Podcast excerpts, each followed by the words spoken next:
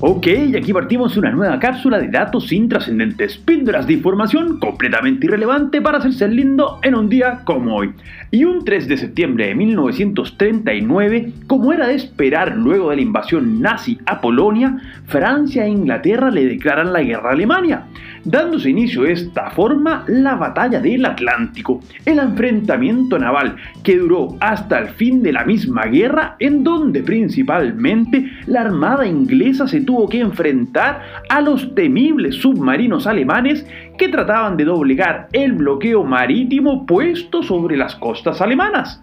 Y donde hubo un bloqueo de proporciones, claro que en las calles, fue en toda Suecia un 3 de septiembre de 1967 en el llamado Dagen Age o el día H en español, cuando a las 5 de la mañana se inicia el cambio de circulación en el tráfico, pasándose de la izquierda a la derecha, en un cambio que venía siendo resistido por los suecos y que en reiteradas ocasiones había sido votado en contra. Pero bueno, como los suecos son ante todo prácticos y viendo que manejarse en la vida por la zurda no es precisamente lo más inteligente, menos aún compartiendo una larga frontera con Noruega, se cambiaron de lado y listo. Asunto resuelto, no sin antes un colapso vial que duró un día y que dejó unas cuantas fotos para la historia, tal y como la que tomaría un día como hoy de 1989 en el Estadio Maracaná el fotógrafo argentino Ricardo Alfieri para destapar la farsa orquestada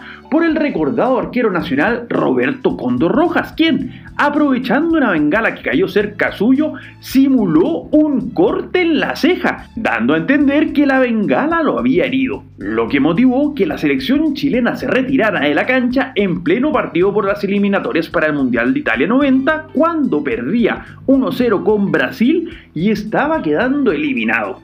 en lo que fue catalogado como el mayor engaño de la historia del fútbol mundial, y que, una vez destapada la farsa, gracias a la mencionada foto de Alfieri, que mostraba cómo la bengala no había golpeado al golero nacional, gatillaría severos castigos para el fútbol chileno, entre los que se encontraban no solo la eliminación directa del Mundial del 90, y de siquiera competir en las eliminatorias para los del 94, sino que además al incauto de Rojas lo castigaron de por vida sin poder volver a los campos de juego, lo que a todas luces fue un castigo exagerado y más aún triste, porque estamos hablando del arquero con mejores condiciones de la historia nacional y que, por tratar de pasarse de listo, dilapidó toda su trayectoria. Algo que podría catalogarse como lo exactamente opuesto a lo que hizo el capo de Pierro Millar, quien efectivamente se pasó de listo, pero para asegurar su futuro y mejorar la calidad de vida de muchas personas en el mundo,